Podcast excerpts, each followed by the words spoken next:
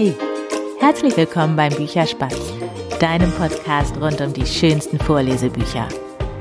Und ja, ja, ja, ja, ich habe heute wieder ein Interview für dich nach ganz langer Zeit, seit Oktober, glaube ich, da ist das letzte gewesen. Und ähm, wenn jetzt auch du sagst, ja, ja, ja, ich höre doch diese Interviews so gerne und auch meine Kinder hören so gerne die Lesungen und ich habe mich schon immer mal gefragt, wie ich diese tolle Arbeit, die Berit macht, unterstützen kann, die Zeit, die sie da reinsteckt. Das kannst du jetzt machen. Und zwar kannst du auf Steady nach Bücherspatz schauen und da habe ich zwei Pakete geschnürt. Da kannst du dir eins von beiden aussuchen und ja, mich mit einem kleinen monatlichen Betrag unterstützen. Da würde ich mich riesig, riesig, riesig drüber freuen. Jetzt aber zu dem Interview, was ich heute für dich habe. Ich habe mit Sarah Roller gesprochen. Sarah hat schon mehrere Kinderbücher geschrieben. Eins davon habe ich auch schon mal vorgelesen. Das ist ziemlich genau ein Jahr her. Im Februar 2021 ist das gewesen. Und ich habe mit Sarah natürlich darüber gesprochen, wie sie überhaupt zum Schreiben gekommen ist. Ich habe mit ihr natürlich auch über das Buch gesprochen, das ich in der Bücherspätzchen-Folge vorlesen werde. Morgen, was macht der Storch im Winter? Und da Sarah aber nicht nur Autorin ist, sondern auch ähm, ja Mitinhaberin eines ganz kleinen Verlages, nämlich des Neunmal Klug Verlages, in dem auch ihre Bücher erscheinen, habe ich sie natürlich auch so ein bisschen über den Verlag ausgefragt. Ähm, wir haben gesprochen über das Cradle-to-Cradle-Verfahren und ich habe auch in diesem Interview mal wieder ganz spannende Sachen gelernt. Ähm, zum Beispiel nämlich habe ich gedacht, wenn ein Siegel in dem Kinderbuch drin ist, dass die frei von Giftstoffen sind. Das ist aber gar nicht so. Ähm, das heißt nämlich nur, dass bis zu einem bestimmten Grenzwert Giftstoffe erlaubt sind. Und ja, das ist dann halt eben auch ganz oft so. Und die Bücher im Neunmal Klug Verlag oder die im Neunmal Klug Verlag erscheinen, die sind halt eben komplett ohne Giftstoffe. Damit sind sie eben auch Cradle to Cradle zertifiziert. So, jetzt möchte ich aber gar nicht viel länger äh, darüber quatschen, sondern jetzt überleiten direkt zu dem Gespräch, was ich mit Sarah geführt habe. Jetzt geht's los. Ich wünsche dir dabei ganz, ganz viel Spaß. Hallo Sarah, schön, dass du jetzt da bist. Hallo Berit, ich freue mich auch sehr. Ja, ich freue mich vor allem, weil du hast ja schon mehrere Bücher geschrieben. Du hast so eine, so eine kleine Pappbilderbuchreihe ne, für so die ganz kleinsten geschrieben. Ja, genau. Vielleicht magst du einfach mal über die erzählen und wie du überhaupt dazu gekommen bist. Ja, also die Idee zu den Pappbüchern äh, ist quasi so ein bisschen mit meinem Sohn geboren. ähm, ich habe schon vorher ähm, immer so nebenher geschrieben, hatte so, so Bilderbuchideen und habe auch so einen Schreibkurs mal absolviert 2012. Aber das alles so neben Beruf halt einfach in meiner Freizeit. Ähm, mal so Wochenendkurse oder mal abends hatte ich mal noch so einen Schreibkurs, ähm, so einmal die Woche. Und als dann 2014 mein Sohn auf die Welt kam, dachte ich so, jetzt bin ich in Elternzeit, jetzt habe ich echt Zeit zu schreiben. Und äh, mhm. zeitgleich hat sich die Charlotte vom Neunmal Klug Verlag eben, hat die den Verlag gegründet und wir haben uns aus dem Studium ähm, gekannt und dann habe ich auch gesagt, du, ich schreibe total gern, wenn du mal Buchideen brauchst, dann immer her damit. Und dann meinte sie eben, ja, sie braucht ganz dringend Ideen für so Pappbücher. Das sei eben total schwierig, da ähm, was zu finden. Und dann, ja, ist so bei mir die Idee, also das so im Hinterkopf, so, die braucht was, hatte ich so einen Ansporn, äh, mir Gedanken zu machen. Und für mich war dann auch klar, also da war dann mein Sohn schon fast ein halbes Jahr alt, äh, dass es auf jeden Fall was in Reimen sein muss, weil der total, also ich habe das einfach gemerkt, so Reime sind einfach total schön so mit den Kleinen. Und dann ähm, waren wir im Garten draußen und dann ist die Katze den Apfelbaum hoch und dann habe ich auch so zu meinem Sohn gesagt, komm, lass uns mal hingehen und schauen, was die Katze da macht. Und so ist dann die Idee geboren, also den Apfelbaum so in der Ferne zu sehen und dann immer näher ranzugehen.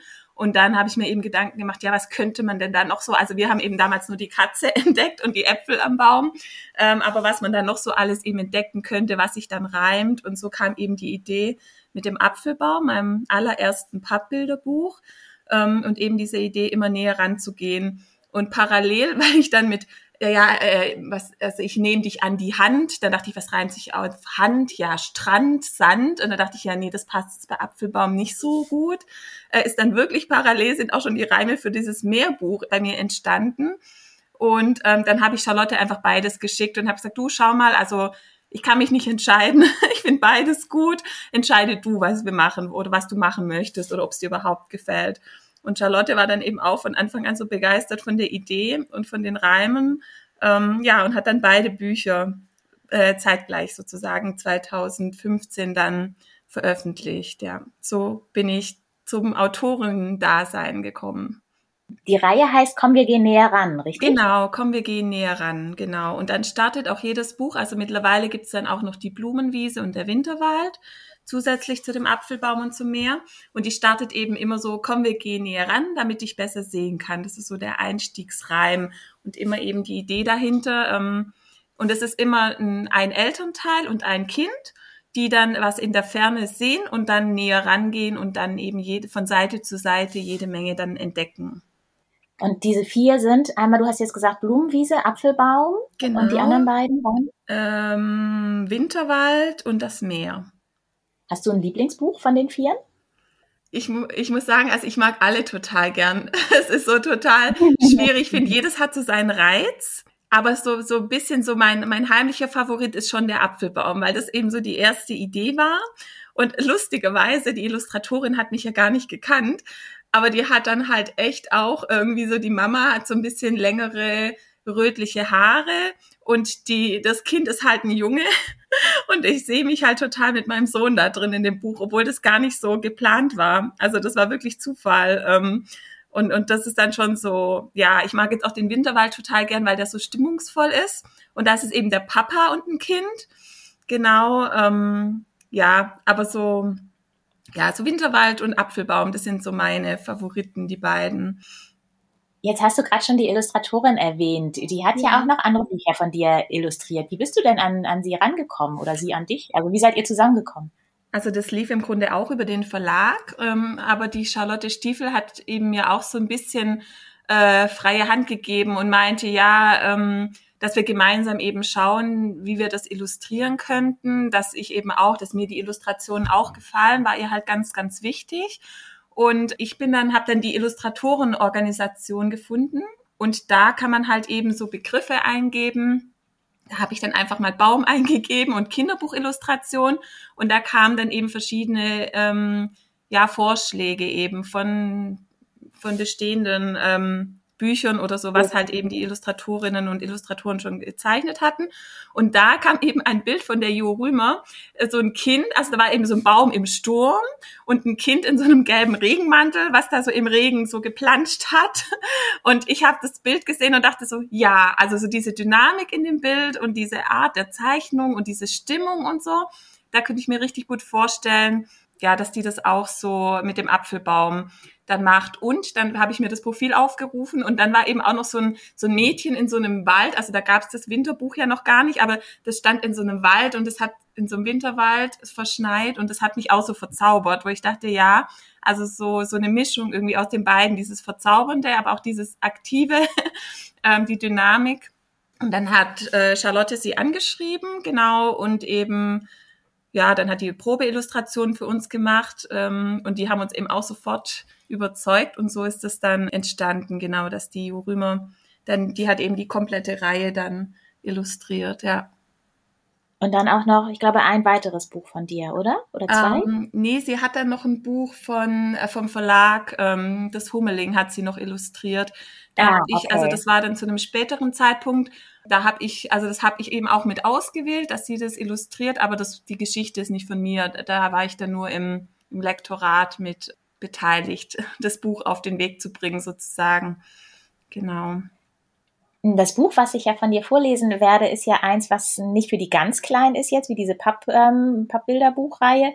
Das ist ja für, glaube, ihr sagt ab Vierjährige, ne? Was macht der Storch im Winter? Ja, genau, so ab vier. Das ist ja immer so plus minus. Es gibt natürlich auch schon Dreijährige die äh, da total geduldig zuhören. Ähm, genau, aber ja, manche Kinder sind auch halt erst mit vier, dass sie dann wirklich das von vorne. Aber man kann das auch ganz schön so in einzelne Kapitel einteilen und dann kann man es durchaus auch eben schon so ab drei lesen.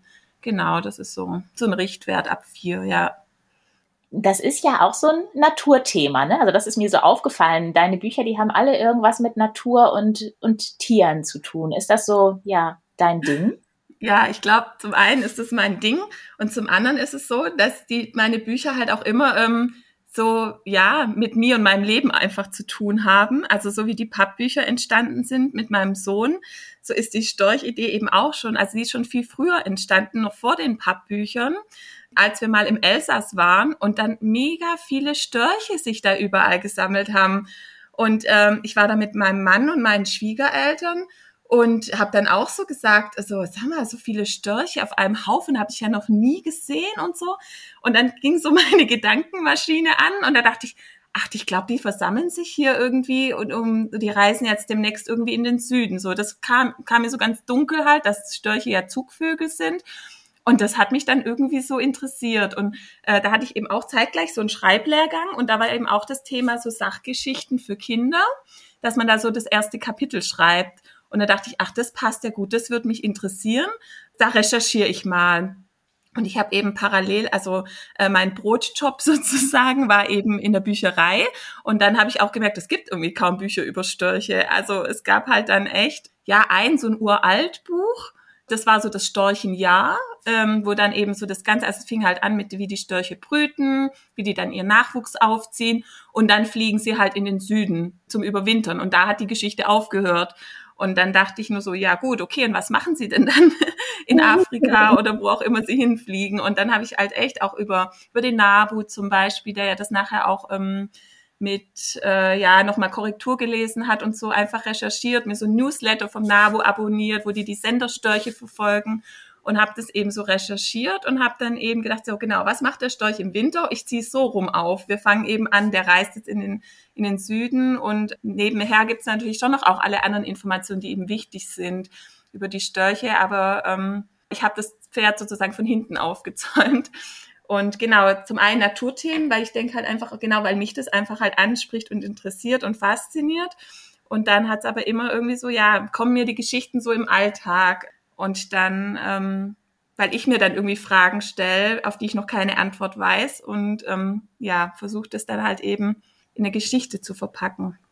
Ja, total spannend. Hast du denn einen, ich sag jetzt mal, Fachmann auch noch an der Seite gehabt oder hast du dich jetzt, weil du gerade gesagt hast, über Newsletter und so, hast du dich informiert? Hattest du vielleicht auch noch irgendwie einen, einen ja, ich sag jetzt mal, einen Ansprechpartner, der dir so Informationen über die Störche geben konnte? Also wir hatten, das war ganz nett, über die Illustratorin, das war dann bei dem Storchenbuch die Maria Mähler.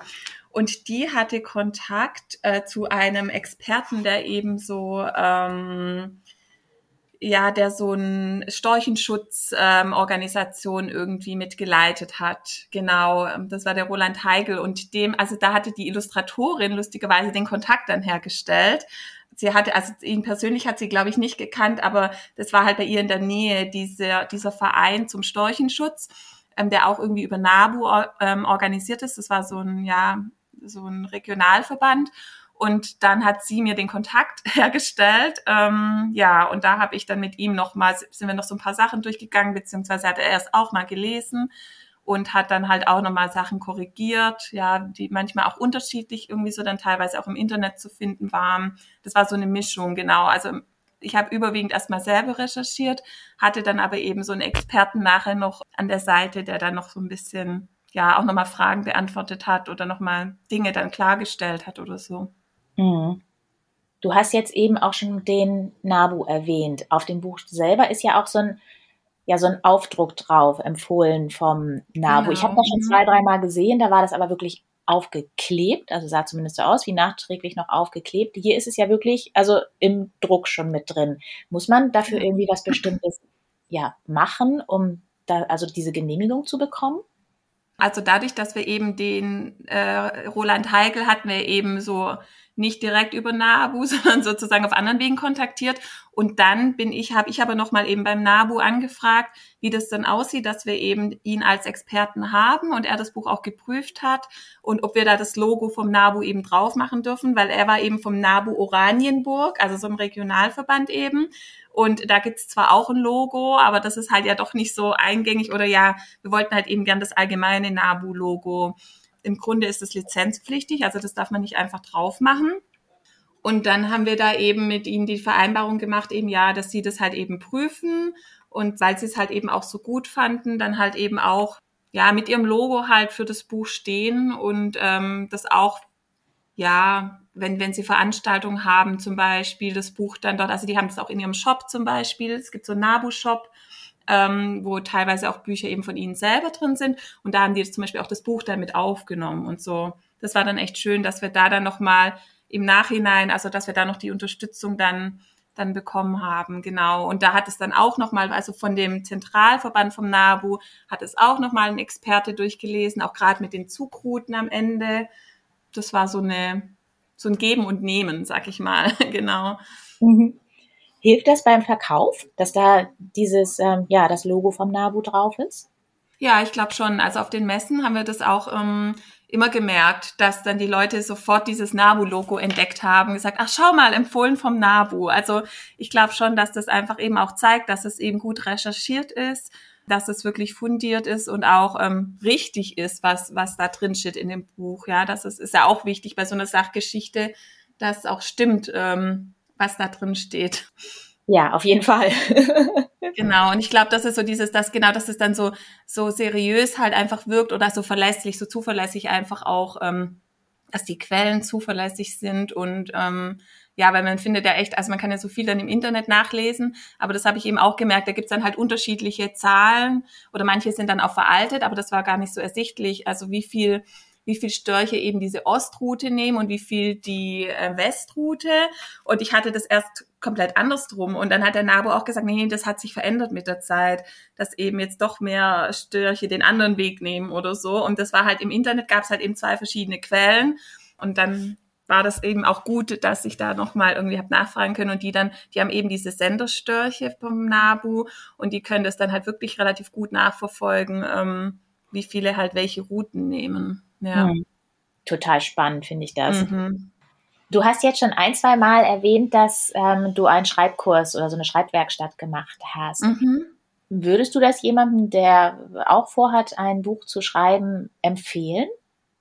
Ja, total. Also was ich halt auch gelernt habe, war, dass so viel Handwerkszeug dazu gehört zum Schreiben. Das hätte ich früher nie gedacht. Also ich habe schon während der Schulzeit, war bei uns mal eine Autorin am, ja, die hat sich so vorgestellt in der zwölften oder dreizehnten Klasse am Gymnasium und das hat mich so fasziniert und ich dachte, boah, ich würde auch total gern Bücher schreiben und Autorin werden, aber ich hatte halt keine Ahnung wie. Also ich wusste halt nicht echt, ähm, was ich da jetzt mache und jetzt einfach Germanistik studieren war halt irgendwie auch nicht so. Also ich habe irgendwie so ein doch irgendwie so eine Struktur oder irgendwas gebraucht und bin dann ja doch eher mehr so über Umwegen jetzt dazu gekommen oder habe das immer nebenher halt gemacht. Und die Schreibkurse haben mir schon so ein bisschen so eine Struktur gegeben und so ein Handwerkszeug eben an die Hand gegeben, ähm, was halt wichtig ist beim Schreiben, worauf man achten kann, auch so dieses, dass die erste Idee nicht perfekt sein muss, sondern dass man da eben erstmal das so runterschreibt und dann eben ans Überarbeiten geht. Und dieses Überarbeiten ist eben Arbeit. Und da hat man eben Hilfsmittel und ähm, das kann man üben und kann man lernen. Weil da war ich oft auch so ein bisschen, oh, dann werde ich Autorin und nachher habe ich keine Ideen und dann äh, habe ich keine Aufträge und dann wird ich kein Geld. Und das war immer für mich so ein, so ein Riesending irgendwie so, wo ich mich gar nicht dran gewagt hätte, glaube ich oder mich erstmal eben auch gar nicht dran gewagt habe, sondern erstmal das so nebenher immer nur so gemacht habe. Und ja, bis ich dann eben auch gemerkt habe, ja, die Ideen kommen im Grunde von alleine. Also ich habe ständig Ideen. ähm, und dann die Umsetzung ist natürlich das. Und um ins Umsetzen zu kommen, ja, muss man einfach tun und machen und einfach anfangen. so. Und das haben mir die, die Schreibkurse schon so ähm, wirklich, dass sich das so in mir gefestigt hat. So schreiben lernt man nur durch Schreiben, indem man einfach schreibt und schreibt und schreibt und sich dann immer mehr verbessert sozusagen und es immer runder wird, seine eigene Stimme findet. Und ja, also kann ich auf jeden Fall empfehlen. Also wenn man in der Schule gut Aufsätze schreiben konnte, heißt das nicht unbedingt, dass man auch ein guter Autor ist. Hm, weiß ich nicht. Vielleicht gibt's wirklich so ähm, ja, wirklich Autorinnen und Autoren, die, die in der Schule immer gut waren, wobei ich jetzt auch schon von vielen gehört habe, gerade so Kinderbuchautoren, dass die immer ganz schlecht waren in Deutsch. Und dass der, ja, und dass der Deutschlehrer da irgendwie, keine Ahnung, ja, da halt zumindest immer nur so drei und vierer. Und jetzt sind sie irgendwie halt Kinderbuchautoren und es denkt halt kein Mensch mehr. Und ähm, bei mir war es so, ich war jetzt nie sonderlich gut und ich war auch nie sonderlich kreativ so bei Aufsätzen in der Schule. Ich war immer so, also ich hatte immer so meine Zweier und das war okay. Ähm, aber es war jetzt nie, dass ich irgendwie ein Einzelschüler in Deutsch gewesen wäre. Ähm, und ich habe eben dann auch immer gedacht, so ja, mir, ich glaube, ja, mir fehlen dann so die Ideen. Also ich habe da mal eine Idee, ja, und dann falle ich halt eben in so ein Loch und habe irgendwie so eine, ja, küsst mich die Muse nicht, wie man ja manchmal auch so denkt von den Schriftstellern. Aber letztendlich, ähm, ja, glaube ich, ist es, also es gibt sicherlich Menschen, ja, da ist es so, oder die können eben, ja, die können einfach total gut schreiben, schon immer. Also glaube ich, gibt's auf jeden Fall auch und die brauchen vielleicht auch gar keinen so einen Kurs, weil das denen einfach liegt. Aber mir hat's eben total geholfen, dass ich da einfach so strukturiert auch vorgehen kann. Und vielleicht ist es auch deswegen so, dass ich gern so Sachgeschichten schreibe, weil ich da halt irgendwie, ja, da kann ich halt recherchieren und dann kann ich sozusagen das Wissen in eigene Worte fassen oder in eine eigene Geschichte verpacken das liegt mir vielleicht auch mehr, als jetzt so eine komplette Fantasiegeschichte zu schreiben, könnte ich mir vorstellen. Also da hatte ich jetzt auch noch nie so die Ideen so komplett. Also es gibt ja echt so tolle Kinderbücher, wo ich manchmal denke, oh, wie, wie kommen die auf die Ideen? Also wie sind die da drauf gekommen? So, das würde ich auch gern können. ähm, ja, und vielleicht bin ich deswegen mehr so, dass ich mich schon so ein bisschen in dem Natursachbereich jetzt so ähm, wiederfinde, weil das doch einfach, ja, für, für mich vielleicht einfach strukturierter ist und ähm, dass mir vielleicht dann mehr so liegt, so Themen dann so kindgerecht einfach ähm, aufzubereiten. Ja, so hat halt jeder einfach seinen, ja, seinen Schwerpunkt oder sein. Ja, genau, genau. Dein ähm, allerneuestes Buch ist ja auch wieder ein Sachbuch. Ja, genau. genau, genau. Und da habe ich natürlich schon auch so kreative Ideen eingebracht. Und mir war es auch wichtig, dass das jetzt nicht so trocken halt irgendwie ähm, weil das ist ja eben, also Kinderbücher sind ja echt so genial, weil die irgendwie, also selbst Erwachsene ja da oft noch staunen und denken, oh wow, das wusste ich jetzt gar nicht. Also das merke ich halt auch, wenn ich mit meinen Kindern Bücher lese, eben auch die Sachbücher, die sind so toll gemacht und das war dann auch so ein bisschen mein Anspruch, dass dieses neueste Buch jetzt über in dem es ja darum geht, das Cradle-to-Cradle-Prinzip zu erklären, dass es halt irgendwie auch so, so einen Witz hat und Humor und Spaß macht, es zu lesen und eben auch Erwachsenen halt auf einfache Weise eben das Prinzip erklären kann. Und ja, und da hatte ich dann eben auch so die Idee, dass es, weil das Cradle-to-Cradle-Prinzip besteht eben aus zwei ähm, Komponenten sozusagen und dass eben der eine Teil ähm, also wenn man das Buch beginnt, äh, erklärt man den einen Teil und dann in der Mitte hört es sozusagen auf und dann muss man das Buch drehen und dann kommt der andere Teil von der anderen Seite erklärt. Und dann habe ich eben auch zwei Hauptfiguren und die sich dann eben in der Mitte treffen. Und das war halt auch so, eine, so ein spielerischer Gedanke, ähm, ja, der das dann so, dass es eben kein fades Sachbuch ist, sondern dass es halt auch irgendwie Spaß macht, so sich mit dem Thema zu beschäftigen und sich mit dem Buch zu beschäftigen und dass es eben jede Menge zu entdecken gibt und okay, dann müssen wir das Buch, glaube ich, auch mal entdecken. ja, ja, unbedingt. Und dann hat es auch noch, ähm, ach ja, stimmt, ich habe noch eine andere Illustratorin, das, das Buch habe ich ganz außer Acht gelassen. Bei den Pappbüchern habe ich noch zwei, genau, ähm, das die Tina Nagel illustriert hat. Und das, die hat eben, die macht eben das auch so liebevoll, dass sie immer so Details reinbringt. Und wo sie auch selbst dann mich immer so wieder überrascht hat, weil, also wir geben ihr immer so die Ideen weiter, was so auf welcher Seite zu sehen ist. Und sie hat dann echt auch immer so eine ganz tolle Bildsprache noch in ihren Bildern. Und da war es mir auch, also habe ich dann auch die Charlotte vom Verlag ähm, überzeugt, dass die eben auch dieses Sachbuch illustrieren muss. Und das ist halt auch, finde ich, ja, das macht halt unheimlich was aus, wenn, wenn es irgendwie passt, so mit den Illustrationen und ja, ja also es ist auch echt ein schönes Buch geworden, ja. Das Cradle to Cradle ist, finde ich, jetzt eine super Überleitung zum Verlag, weil du bist ja mittlerweile in dem Verlag von der Charlotte auch mit tätig oder auch mit Inhaberin, richtig? Genau, genau. Ich habe eben mit den Pappbüchern angefangen, dann so mit meinem Sohn an der Hand, mehr oder weniger, so die Kitas hier in der Umgebung abzuklappern und die Büchereien und habe eben die Bücher vorgestellt und auch daraus vorgelesen. Und das kam dann so gut an, ähm, dass die Bücher sich auch so gut verkauft haben. Und ähm, ja, und der Verlag ist dann immer größer geworden.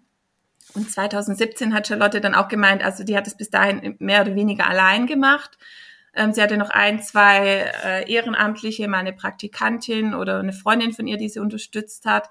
Ähm, und sie hat aber auch gesagt, also sie braucht jetzt dringend Verstärkung, vor allem eben in dem Bereich Lektorat. Ähm, weil ihr, ja, sie war, mehr so mit Herstellung und Marketing und Vertrieb, aber eben neue Manuskripte ähm, suchen und dann eben, ja, bis zum druckfertigen Buch eigentlich ähm, zu begleiten. Und genau, hatte mir halt angeboten, dass ich das übernehmen könnte. Und ja, dann bin ich seit 2017 eben habe ich dann alle Manuskripte weitergeleitet bekommen per Mail und habe das auch erstmal noch so nebenher gemacht, weil dann auch meine Tochter, die ist eben 2016 geboren und war dann noch relativ klein und habe das dann eben nebenher halt mir die E-Mails angeguckt und mir die Texte durchgelesen und ihr halt immer so Tipps gegeben oder ja halt gesagt, was ich mir vorstellen könnte, was man gut, wo man gut eine Geschichte draus machen kann. Und dann ja, so ist es dann entstanden, dass ich da immer mehr so so reinkam. Und mittlerweile ist es sozusagen mein Aufgabengebiet mit dem mit dem Lektorat, dass ich eben auch die Geschichten von anderen Autorinnen und Autoren betreue, die dann auch die Arbeit mit den Illustratoren eben begleite, bis hin zum fertigen Buch, ja. Auf was muss man als Lektorin denn eigentlich so achten? Ähm, also bei mir ist es so, dass natürlich irgendwie die Geschichte, also mich muss halt die Geschichte überzeugen, ähm, dass ich denke, ja, das macht mich neugierig oder das, das möchte ich wissen. Und dann auch schon so ein bisschen, ja, dass einfach der Schreibstil passt. Also, dass man einfach so ja, dass es nicht so holpert. Also natürlich kann man immer noch so ein bisschen den Text dann mit, gemeinsam mit der Autorin oder dem Autor überarbeiten. Aber es muss irgendwie, wenn man das halt zum ersten Mal liest, muss ich einfach schon so die Vorstellung davon haben, dass es eben ein Buch werden könnte, dass es einfach so in sich schon stimmig ist und rund ist. Und dann haben wir eben auch noch mal jemand, die macht dann für uns so ein Korrektorat noch mal, die dann wirklich auf Rechtschreibung und Grammatik und so eingeht aber so dieses Gesamtpaket einfach, dass ja, dass die Idee originell ist. Ähm, bei uns ist es eben auch so jetzt im Verlag, dass wir halt eben darauf achten, ähm, also generell, wir haben bisher jetzt viele so Naturthemen, aber das muss gar nicht unbedingt sein, aber einfach immer so, so ein achtsamer Umgang mit der Natur, aber eben auch mit anderen Menschen ist bei uns so, so die oberste Devise, dass das Buch sich da irgendwie einordnen lässt. Ähm, auch schon so in Richtung auch, dass die Kinder so, so auf Augenhöhe behandelt werden ähm, und so ein, ja, einfach so, so ein achtsames Miteinander. Ähm, und da, das merke ich halt auch schon beim Lesen von der Geschichte eben, ja, wenn eben so, so Eltern und Kinder drin vorkommen, wie die halt, wie da so, ja, wie sagen, wie die Beziehung so ist, ja, also das, das spürt man ja so ein bisschen raus und, oder dann gucken wir jetzt mittlerweile auch viel so auf Diversität und das ist dann halt eben auch, ähm, dass es nicht so, so typische Gender-Klischees und so gibt, ja. Und die Jungs sind dann irgendwie immer die Wilden und die Mädchen sind die Prinzessinnen. Oder dann irgendwie der, der Papa geht arbeiten und die Mama ist daheim, sondern dass wir da auch das so versuchen aufzubrechen. Hm. Jetzt auch eine Geschichte, da war, und das war der Autorin gar nicht so bewusst, weil die ist eigentlich auch total beruflich so eingespannt und eigentlich ist bei ihr auch daheim ihr Mann, ähm, der auch oft kocht und so. Und sie hatte dann aber auch nur so einen Satz drin, ja, wie Mamas Hefeteig, wenn sie daheim Kuchen backt. Und dann habe ich zu ihr gesagt, wie wär's, wenn wir da Papas Hefeteig schreiben? Und meint sie, ja, gute Idee. Da sieht sie dann voll ihren Mann drin. Aber das war ihr gar nicht so bewusst. Das war irgendwie automatisch so die Mama, die den Kuchen backt. Und das sind nur so Kleinigkeiten, wo ich dann manchmal einfach so Ideen habe oder so denke, nee, also das ist mir jetzt irgendwie wieder zu gendertypisch oder da kommt man schon wieder so in dieses Klischee, was wir nicht wollen oder in diese alten Rollenmodelle oder so. Und da achten wir halt zum Beispiel auch bei uns im Verlag drauf. Ich denke schon auch allgemein, glaube ich, wird es immer mehr, dass die Verlage darauf achten. Ja, oder auch wo wir am Anfang jetzt weniger drauf geachtet haben, weil es uns gar nicht so bewusst war, dass eben auch unterschiedliche Hautfarben da eine Rolle spielen in den Büchern das war jetzt bei den ersten paar Büchern irgendwie noch gar nicht so. Da hatten wir irgendwie nicht drauf geachtet und die Illustratorin hat einfach auch ganz automatisch irgendwie die Kinder mit heller Haut gemacht und die Eltern mit heller Haut. Sie hat zwar schon viel Vielfalt reingebracht, weil eben auch der Papa hatte dann einen Bart oder die Mama, dem auch einmal hat sie lange Haare, einmal kurze. Also sie hat da so in der Hinsicht schon Vielfalt reingebracht. Aber was die Hautfarben zum Beispiel angeht, gar nicht. Und wir waren dann auch noch so ein bisschen unerfahren. Also ich ja sowieso. Ähm, ich bin ja so als Autorin da in dem Fall noch gewesen und nicht als, ähm, noch nicht im Verlag jetzt involviert. Ähm, wo ich aber jetzt auch gesagt habe, bei den neueren Büchern, also ich habe nicht noch ein Pappbuch mit, ähm, wo es auch so um Gefühle begleiten und so geht, um die Wut. Und da ist es auch so, dass die, ähm, dass mir wichtig war, dass da das Mädchen dunkle Haut hat. Also da hat es dann so angefangen, dass ich zu Charlotte gesagt habe, und das Mädchen muss dunkle Haut haben. Wir müssen da jetzt langsam mit anfangen, weil uns zum Beispiel auf den Messen auch aufgefallen ist, es waren weniger, aber es war dann auch zum Beispiel eine dunkelhäutige Mutter mit ihrem Kind. Und da habe ich auch gedacht, ach Mensch, die kann sich hier gar nicht wiederfinden in unseren Büchern. Wir haben irgendwie nur die Kinder mit der hellen Haut. Und da ist mir das auch so bewusst geworden, dass wir das unbedingt brauchen. Dass die eben auch Identifikationsmöglichkeiten haben. Und das ist jetzt so unser neues, also was so jetzt auch immer in unseren Köpfen ist, ja, so seit zwei Jahren jetzt ungefähr, dass das einfach wichtig ist, so eine, da auch so eine Vielfalt noch reinzubringen. Mhm. Aber das ist jetzt mehr so eine Verlagsgeschichte, ne? Das hat mit dem Lektorieren, also mit dem also das hat natürlich schon auch mit dem Lektorieren zu tun. Ja, indirekt, indirekt, genau. Indirekt, weil ja die Figuren, also das gehört schon auch dazu, weil, also weil ich ja dann im nächsten Schritt mir auch Gedanken mache über die Illustrationen. Mhm. Und dann, ähm, ja, werden natürlich auch ja oft ja auch die, die Personen so charakterisiert in den Geschichten. Also das ist dann eher wieder weniger mit Hautfarbe, aber so die Charakterbeschreibungen von den Personen. Und das ist halt auch irgendwie jetzt nicht so, ja, dass es halt nicht so klischeehaft irgendwie dann wird. Das ist schon Aufgabe vom Lektorat und dann eben, also bei mir ist es ja eben im nächsten Schritt auch die Zusammenarbeit mit den Illustratorinnen und Illustratoren. Und da geht es ja dann eben schon auch drum, wie zeichnen die nachher dann die Figuren und genau, das ist schon auch mit meine Aufgabe dann was ihr euch ja auch auf die Fahnen geschrieben habt, ist äh, so das Thema Nachhaltigkeit. Ne? Wenn man so sich diesen ja. Spruch noch anguckt, der auf dem Cover immer drauf, also ich weiß nicht, ob auf jedem Buch, aber auf dem Storchenbuch jetzt auf jeden Fall, dieses bunte Geschichten in grünen Büchern, das finde ich irgendwie einen total schönen Spruch. Ja, ja, das ist, war Charlotte ihre Verlagsgründungsidee und das hat mich damals auch so total überzeugt, dieser Spruch, ja, genau. Genau, und das ist eben das, worüber eben auch mein Sachbuch handelt, das Neue ähm, um das Cradle-to-Cradle-Prinzip. Also das steckt eigentlich dahinter, dass alle Bücher nach dem Cradle-to-Cradle-Verfahren hergestellt sind. Und Cradle-to-Cradle bedeutet auf Deutsch übersetzt von der Wiege zur Wiege. Und somit, dass die, die Rohstoffe, die für so ein Buch zum Beispiel, die man da braucht, die kommen ja aus der Natur, also aus der Wiege. Und dass die wieder zurück in die Wiege können, also in einem Kreislauf laufen können und eben nicht am Ende auf der Mülldeponie landen. Also das wäre so, das, das Gegenstück zu Cradle to Cradle ist dann so von der Wiege zur Bahre, also auf die Mülldeponie und da liegt's dann halt. Und ähm, ja, führt halt zu riesigen Müllbergen. Und Cradle to Cradle gibt's halt eben, also ist jetzt sind unsere Bücher, aber das gibt's eben für alle Bereiche. Also man kann halt alle Produkte könnte man so produzieren, dass sie am Ende ihrer Lebensdauer wieder in den Kreislauf zurück können. Und da gibt's eben einen biologischen Kreislauf, wie unsere Bücher eben sind. Die haben eben also von vornherein eben nur ungiftige Stoffe in sich, was natürlich für die Bücher ideal ist, für Kinderbücher, und könnten theoretisch am Ende ihrer Lebensdauer ähm, wieder kompostiert werden und in den Kreislauf der Natur zurück. Und dann gibt's eben das zweite noch, genau, das zweite System ist eben das, ähm, der technische Kreislauf. Das wären zum Beispiel eine Waschmaschine oder so, dass wenn die kaputt ist, also dass man die halt immer reparieren kann wieder. Entweder man kann sie selber reparieren oder es gibt eben Läden, die die reparieren. Oder wenn halt das auch nicht geht, die kommen zurück in die Firmen, in die Fabriken und dann werden die in Einzelteile zerlegt und dann hat man so einen technischen Rohstoff. Ähm, man, man sortiert es eben wieder so Sorten rein und dann wird aus diesen Einzelteilen können wieder neue Produkte hergestellt werden. Und es gibt eben auch einen Kreislauf und es landet eben nichts auf den riesigen Müllbergen, sondern es wird alles wieder, also es wird alles von vornherein so produziert oder so entwickelt und so produziert, dass es wieder in einem Kreislauf zurückgeführt werden kann. Das heißt, ich könnte jetzt dieses Buch, wenn das ähm, bei uns keiner mehr liest ähm, und ich auch niemand anders weiß, dem ich das äh, weitergeben möchte, einfach auf den Kompost tun?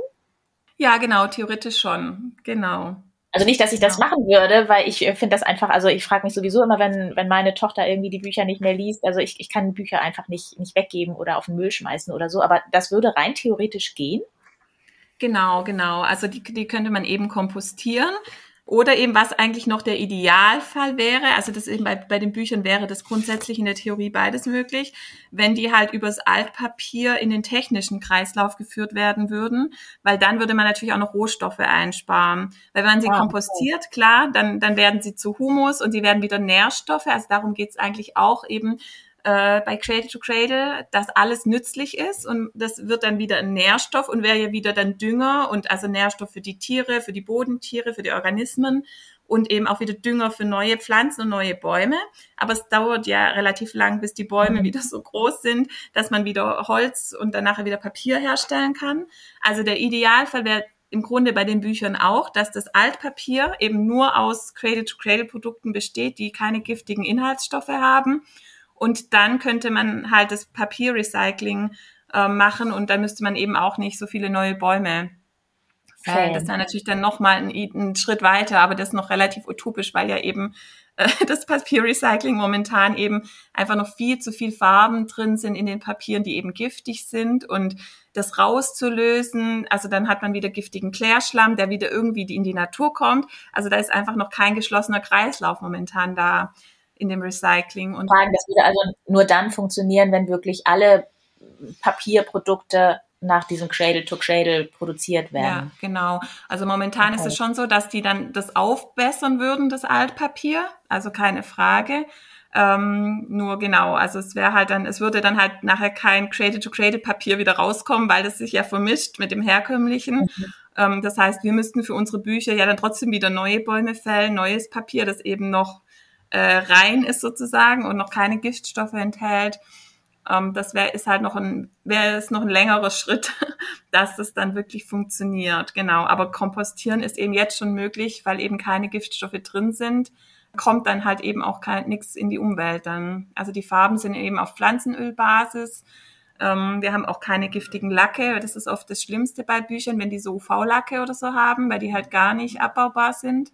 Und ähm, wir haben teilweise, wie jetzt bei dem Storch, haben wir halt eben so eine biologisch abbaubare Folie drauf weil es damals noch keine andere Möglichkeit gab für die gebundenen Bücher mit den dünnen Seiten. Aber die Pappbücher zum Beispiel, die haben nur so einen Lack auf Wasserbasis. Die fühlen sich dann auch so ganz toll an, weil die halt so ganz so weich sind.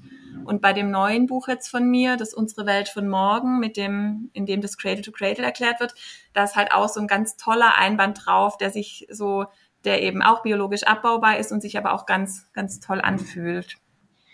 Das heißt, wenn man also tatsächlich so diesen Kreislauf machen wollte, den du jetzt äh, beschrieben hast, würde das irgendwie gehen, wenn es spezielle, ich weiß jetzt nicht, äh, Wiederverwertungsanlagen gibt, wo alle Bücher, die, die Cradle to Cradle produziert sind, ja, wieder werden? Ja, genau, dann würde das gehen. Genau. gibt es wahrscheinlich zu wenige Bücher, die danach produziert werden noch, oder? Ja, es gibt auch noch viel zu wenig Druckereien, ähm, die das machen. Also wir haben jetzt zwei Druckereien, die in Österreich, die, mit denen wir eben damals angefangen haben die auch eben, die können, sind auch die einzigen, die die Pappbücher zum Beispiel machen können.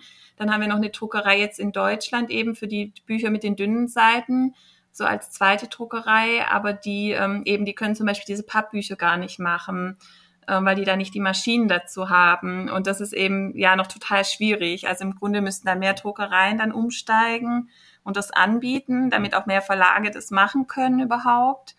Und ja, damit es auch günstiger wird, weil es ist halt schon auch recht teuer, das umzusetzen, genau. Aber im Grunde wäre das so der, der ideale Weg, genau, alle Bücher mhm. dann so herzustellen. Und dann, dann würde es sich sehr auf jeden Fall lohnen, da so ein eigenes Recycling zu machen, ja. Woran kann denn ich als, ähm, als jemand, der in der Buchhandlung steht und ein Buch kaufen möchte und wenn ich sage, mir ist es eben auch sehr, sehr wichtig. Woran kann ich denn erkennen, dass das solche Bücher sind? Weil ich meine, es ist ja in fast jedem Buch irgendwie so ein, wie heißen die? F, FCJ? Nee, wie heißt dieses Siegel? Also ne, FSC. Ja, genau. ja, bei dem FSC geht es eigentlich nur darum, dass ähm, kein Raubbau von Wäldern, also dass sie einfach nachhaltig aufgeforstet sind. Das bedeutet das FSC. Das hat aber nichts damit zu tun, wie nachher die Farben beschaffen sind oder ja, was für Lacke eben drauf sind, also bei dem Cradle to Cradle zum Beispiel gibt's halt echt so ein Logo. Das sind zwei so Cs, die so fast schon Kreise sind, die so ineinander sind. Ähm, so grün-blau ist es. Und das haben wir halt auf jeden Büchern drauf. Und das war auch lustig. Also wir waren halt viel auf so Nachhaltigkeitsmärkten in den letzten Jahren. Und da haben halt auch total viele Leute, die sich schon so ein bisschen auskennen in der Nachhaltigkeitsbranche, haben sogar das Logo gekannt von anderen Produkten. Also es gibt eben echt, es gibt so Putzmittel zum Beispiel, die das äh, Logo haben, die eben auch komplett biologisch abbaubar sind. Und es gibt schon einige Produkte, die das eben haben, ähm, dass sie dann wirklich eben nach diesem Konzept ähm, hergestellt sind. Und da hat man eben auch schon die Garantie, dass wirklich keinerlei Giftstoffe drin sind. Also es gibt ja auch viele Verlage, die sich schon auch auf die Fahnen schreiben, nachhaltig zu produzieren oder in Deutschland zu produzieren, was ja auf jeden Fall auch schon mal ein erster Schritt ist. Und die haben aber dann oft eben einfach herkömmliches Recyclingpapier, was eben schon gut ist, was die Ressourcen angeht, was ich ja gerade auch gesagt habe, weil einfach keine neuen Bäume gefällt werden müssen oder weniger neue Bäume. Aber letztendlich sind halt trotzdem giftige Inhaltsstoffe dann noch in dem Papier. Und das war eben uns wichtig, wirklich da nicht nur Grenzwerte einzuhalten, was halt eben noch erlaubt ist. Also es gibt ja eben auch diese Spielzeugrichtlinien, aber da sind ja immer noch gewisse Grenzwerte an Giftstoffen erlaubt, ja. Und ähm, so ist es bei den Pappbüchern halt auch. Also ähm, da steht dann schon oft drauf, dass sie eben nach der Spielzeugnorm sind. Aber das bedeutet eben nicht, dass die komplett ohne Schadstoffe sind, sondern die halten halt nur irgendwelche Richtwerte oder Grenzwerte ein. Und das ist eben halt bei den Pappbüchern, die halt wirklich Created to Created zertifiziert sind, die haben halt wirklich keinerlei giftige Inhaltsstoffe drin. Und da ist eigentlich nur dieses Logo, ja, was einem das halt sagt. Also wenn das halt drauf ist. Wo bekommt man denn eure Bücher? Bekommt man die auch im Buchhandel oder über eure, eure Webseite nur? Ja, beides. Also genau, wir haben eine Webseite, einen Online-Shop und wir sind aber auch eben bei den ganzen Großhändlern gelistet und ähm, genau, also wenn es gibt noch ja einige Buchhandlungen, auch die jetzt die Bücher noch nicht auf Lager haben, aber die können das auf jeden Fall über Nacht beim Großhandel bestellen, so dass sie eben ganz normal am nächsten Tag dann in der Buchhandlung sind. Also ich könnte mich, glaube ich, jetzt noch stundenlang mit dir darüber unterhalten, aber ich würde jetzt trotzdem, um hier die Hörer nicht zu strapazieren mit ihrer Zeit, meine, meine allerletzte Frage gerne loswerden. Und zwar ja. hast doch du bestimmt auch ein, ein Lieblingsbuch als Kind gehabt. Äh, würdest du mir verraten, welches das ist? Ich hatte total viele Lieblingsbücher, aber so ganz spontan fällt mir jetzt der kleine Wassermann ein von Ottfried Preußler. Also das kleine Gespenst habe ich auch total gern gemacht, aber dieses dieser Wassermann und dieses Leben so unter Wasser und so, also das hat mich so als Kind fand ich so schön in diese Welt einzutauchen. Das habe ich total gern gemocht. Ja, lustig, ich kenne das gar nicht als Buch. Wir haben das, also meine Schwestern und ich, als, ähm, als Schallplatte gehabt. Ja. Und äh, Okay. Ich äh, fand, ich mag die Musik am Anfang und am Ende auch total gerne. Ich fand nur dieses neuen Auge so unheimlich.